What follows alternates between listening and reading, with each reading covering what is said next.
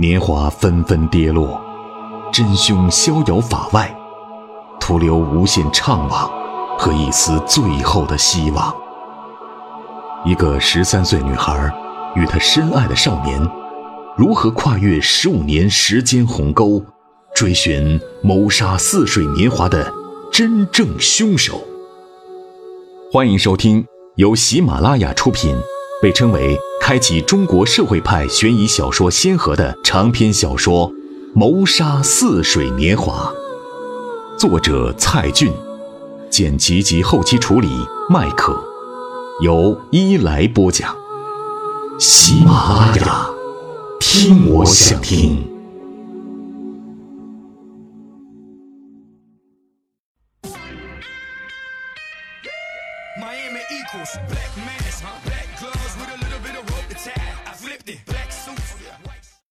秦明，一来播的不错，你点赞了吗？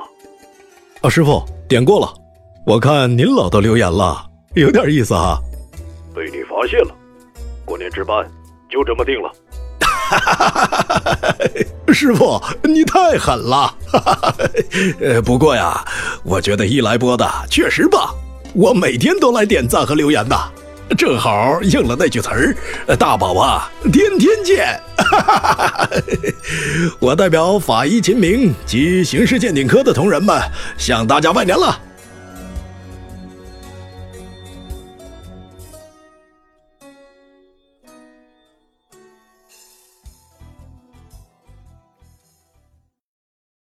为什么要反复拍他？其他人都被秋收忽略掉了。有几张瞄准盛先生面孔的特写，在电脑里看得特别清晰。小麦看着有些害怕，不知盛先生现在是死是活。就是这种心灵感应，让他接到一个电话，恰是盛赞打来的。早不打晚不打，偏偏在这个时候，他犹豫的接起来，还是保持礼貌。你好，嗯，干嘛那么客气？盛赞感觉这不是情人间的说话方式，但并没意识到更严重的变化。已经两天没接到你的电话了，语气里有责怪他的意思。小麦也确实是心存愧疚，含糊的回答：“对不起，这些天身体不太好。你爸爸怎么样了？”现在还是阴虚渺茫，我和妈妈都已经回家了，期待警方可以找到他吧。一定会找到的。小麦，今晚我在外滩预定了圣诞大餐，我下午来接你吧。圣诞大餐？老天，现在他才想起来，今天是十二月二十四日，平安夜。是啊，好不容易才订到的。是外滩看江景最好的位置。哦，可是，嗯，可是，他的嘴唇在颤抖，并非犹豫要不要去，而是想怎么说，才不让他伤心。不，早晚都要向他坦白的。暂时的逃避并不是办法。对不起，今晚。我不能陪你去了。为什么？电话那头的盛赞又惊又急，好似遭遇晴天霹雳。小麦不知该如何解释，悲伤的摇头。抱歉，以后我会跟你说的。但是今晚真的不行。再见。他强行挂断电话，可以想象盛赞此刻的表情。父亲生死未卜，共度圣诞的邀请遭到女朋友的拒绝，无异于屋漏偏逢连夜雨。不到一分钟，盛赞又打来了电话，他狠下心拒绝了来电。接下来每隔几分钟，他都会打个电话过来，最后逼得小麦索性关了机。将近中午，还是没有秋收的踪影。他决定不再犯上次的错误，这回要长期蹲点守候，不信秋收不会再回来了。不过他还得先回家一趟，带些日常用品和内外衣服，总不能一直穿现在这身衣服吧。为了出门以后还能回来，他在房间里翻了半天，总算翻出一大串备用钥匙。他在房门口试了试钥匙，确认后才离开。下楼来到冬日的阳光下，踩着柔软湿滑的积雪，她像个单纯的小女孩，紧张又幸福的伸开双手，用脚踢起一团团白雪，仿佛在为自己跳舞庆祝。圣诞快乐，田小麦！俯身抓起一团雪球，他在心底祝福自己。下午，小麦回到自己家里，心急火燎的收拾好衣服，但他想想还是不放心，又带上许多小东西，像搬家似的，从此将和他一起生活。出门前，他又想起什么，回头打开父亲的房间，将他三十六年来的工作笔记全部塞入一个大包。他想把父亲留下的这些文字也给长大成人的秋收看一看。当他坐电梯下楼的时候，却极其意外的碰上了一个人，老丁。老丁还好好的活着，正好下楼开车，顺便带了小麦一程。出租车再次绕过被封的胶州路，看到那栋被烧得焦黑的大楼。他突然间悲从中来。是谁谋杀了我们的似水年华？车子很快开上高架，电台里正播放一个访谈节目，嘉宾是公安局的专家，与主持人谈犯罪心理学。巧的是，小麦认识这个专家，从前是爸爸的同事，还经常来家里做客。专家已说过很多案例，此刻正在谈犯罪心理学上的模仿犯。他说有一个特别的案例，凶手在青少年时代目睹过自己的亲人被杀害，遭受了严重的心理创伤，长大后就产生心理变态，模仿当年亲眼见过的杀人手段，残忍的连续杀害了七个人。小麦听到这里，不禁起了一身鸡皮疙瘩。模仿犯，还有一部同名的小说。他不敢再看窗外的城市，闭着眼睛，越想越怕。两千年的慕容老师，二零一零年的钱玲，是不是也死于模仿犯之手？他们不都是死于那条紫色丝巾？遇害时所有的特征和细节，都与一九九五年南明路杂货店许碧珍命案相同。唯一可能的模仿犯，就是秋收。他，田小麦几乎咬破自己的嘴唇。他这一生唯一爱过的一个人，是他吗？不错。只有他亲眼目睹过一九九五年的命案，只有他亲眼看到过凶手是怎样用紫色丝巾把女人勒死的。两千年，十八岁的秋收，是最后与慕容老师在一起的人。谁知道那个刻骨铭心的雨夜，他把老师送走以后发生过什么？钱玲也是他的魔女区的 VIP 账户。当年正是他欺骗了他，害得他在弟弟舱门里被关了三天三夜，并导致了他的父亲车祸身亡。虽然他一直以为纸条是小麦写的，但钱玲毫无疑问也是帮凶，他依然有充足的动机杀了他。真的是他。十年前的慕容老师也是被秋收勒死的。动机，情商。其实他也喜欢慕容老师，反正老师蛮喜欢他的。或者他觉得慕容老师的私生活不干净，是个不纯洁的女人，就该被杀。至少，慕容老师被杀害的当晚，他是最后一个出现在他身边的人。他要充分的作案时间，本就该是第一嫌疑人。没错，他用老师脖子上的丝巾将他勒死，抛尸在废弃的旧工厂。还有谁？他想起盛赞的父亲，不是说在湖面上捞起一条紫色丝巾？如果这些丝巾全都来自秋收和他的魔女区，那么很可能也是他干的。动机就是嫉妒。对，他嫉妒小麦和圣赞的关系，他觉得圣赞的一切都来自父亲，就杀死他的父亲来报仇。好像这个理由有些勉强。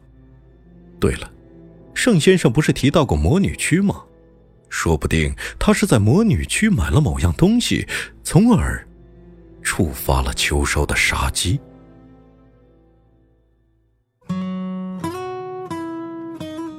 您正在收听的是由喜马拉雅出品、一来播讲的长篇悬疑小说《谋杀似水年华》。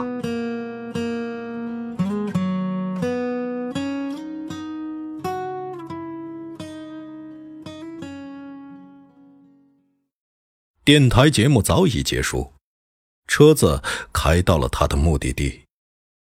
付钱下车，小麦本想以冲刺的速度跑回秋收住处，却鬼使神差的转进路边超市。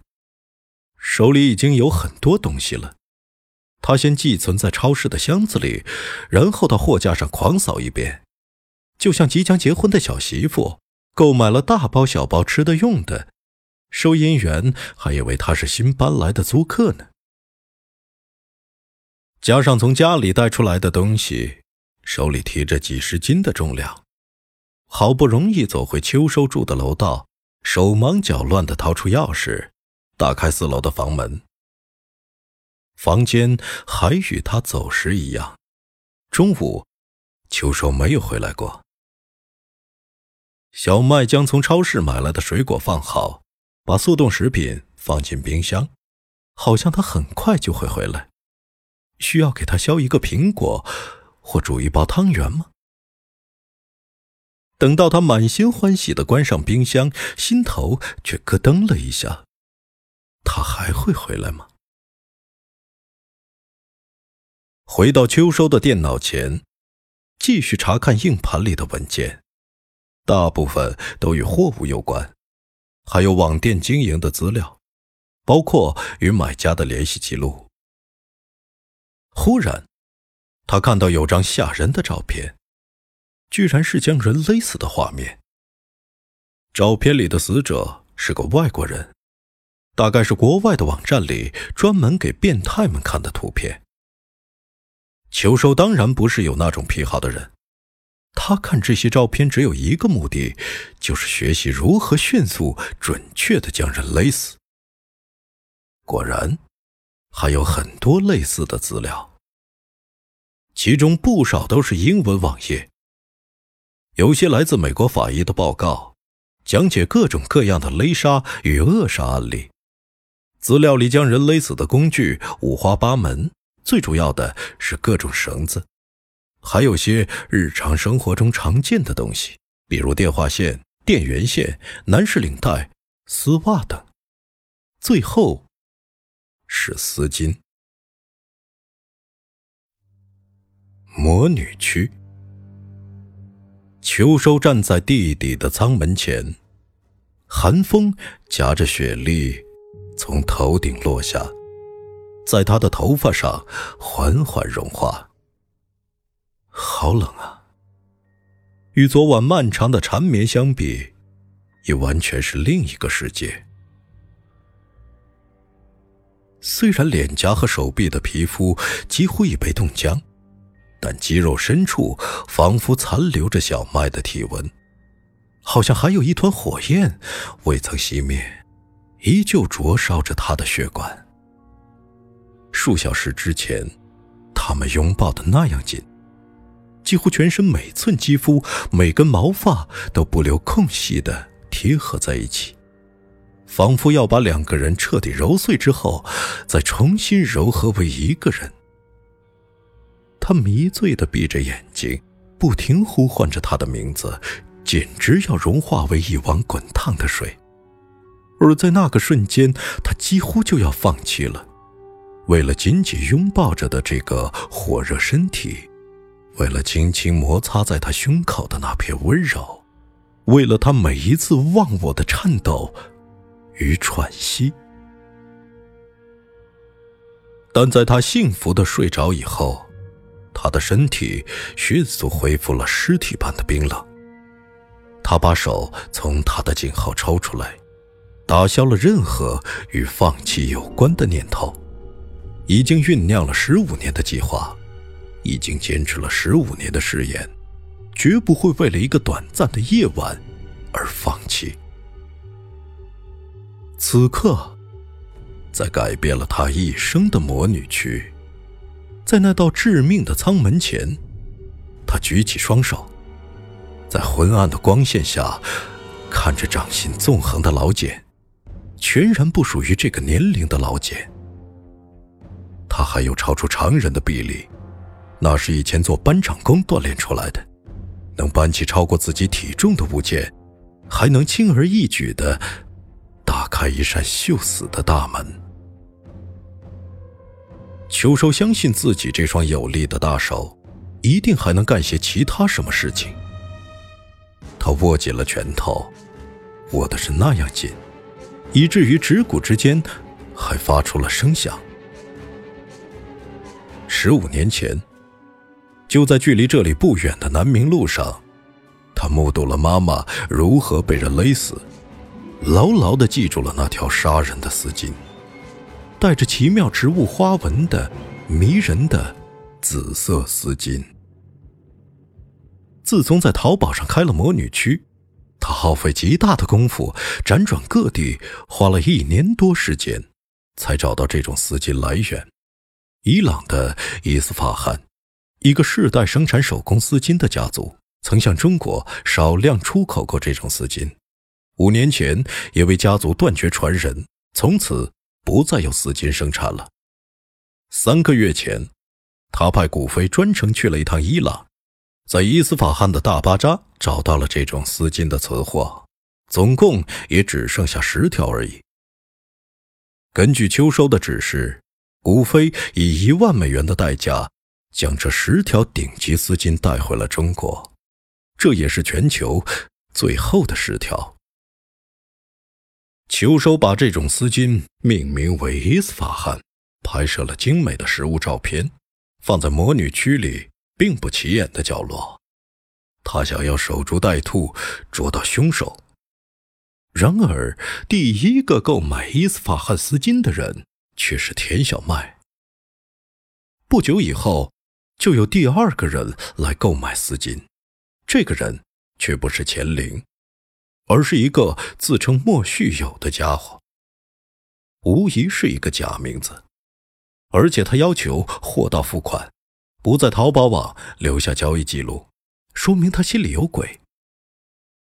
秋收指示古飞叫了一个快递公司去送货收钱，他还记得那天是十二月六日。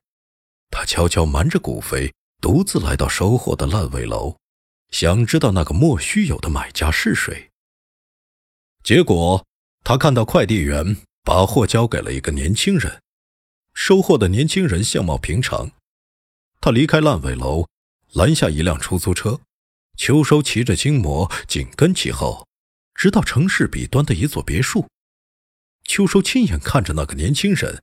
带着藏有丝巾的快递袋走进别墅，一分钟后就空着手出来了。秋收继续跟踪那人，却看到他坐上一辆公交车，隔了十几站路，他才下车走进一个居民小区。秋收下了筋膜，尾随着，看到他走进底楼的一个房门，这是一个陈旧破败的小区，居民大多是退休工人。和外来租客，实在没有购买伊斯法罕丝巾的可能。秋收在门外守候了许久，直至夜幕降临，那个人才再度出门。秋收无声无息地跟在后面，直到一个僻静所在，将那人推到墙角，紧紧掐住对方脖子，使他无法反抗与呼救。饶了我吧，我把所有钱都给你。常年艰苦的体力劳动令秋收的胳膊相当强壮。轻松就夹紧了那人单薄的身躯。我不要你的钱，只问你一个问题：今天上午，你去一栋烂尾楼收了一个淘宝的快递，是你自己买的？不是，不是我买的。那是谁？秋收的语气相当严厉，听起来很像是混黑社会的人。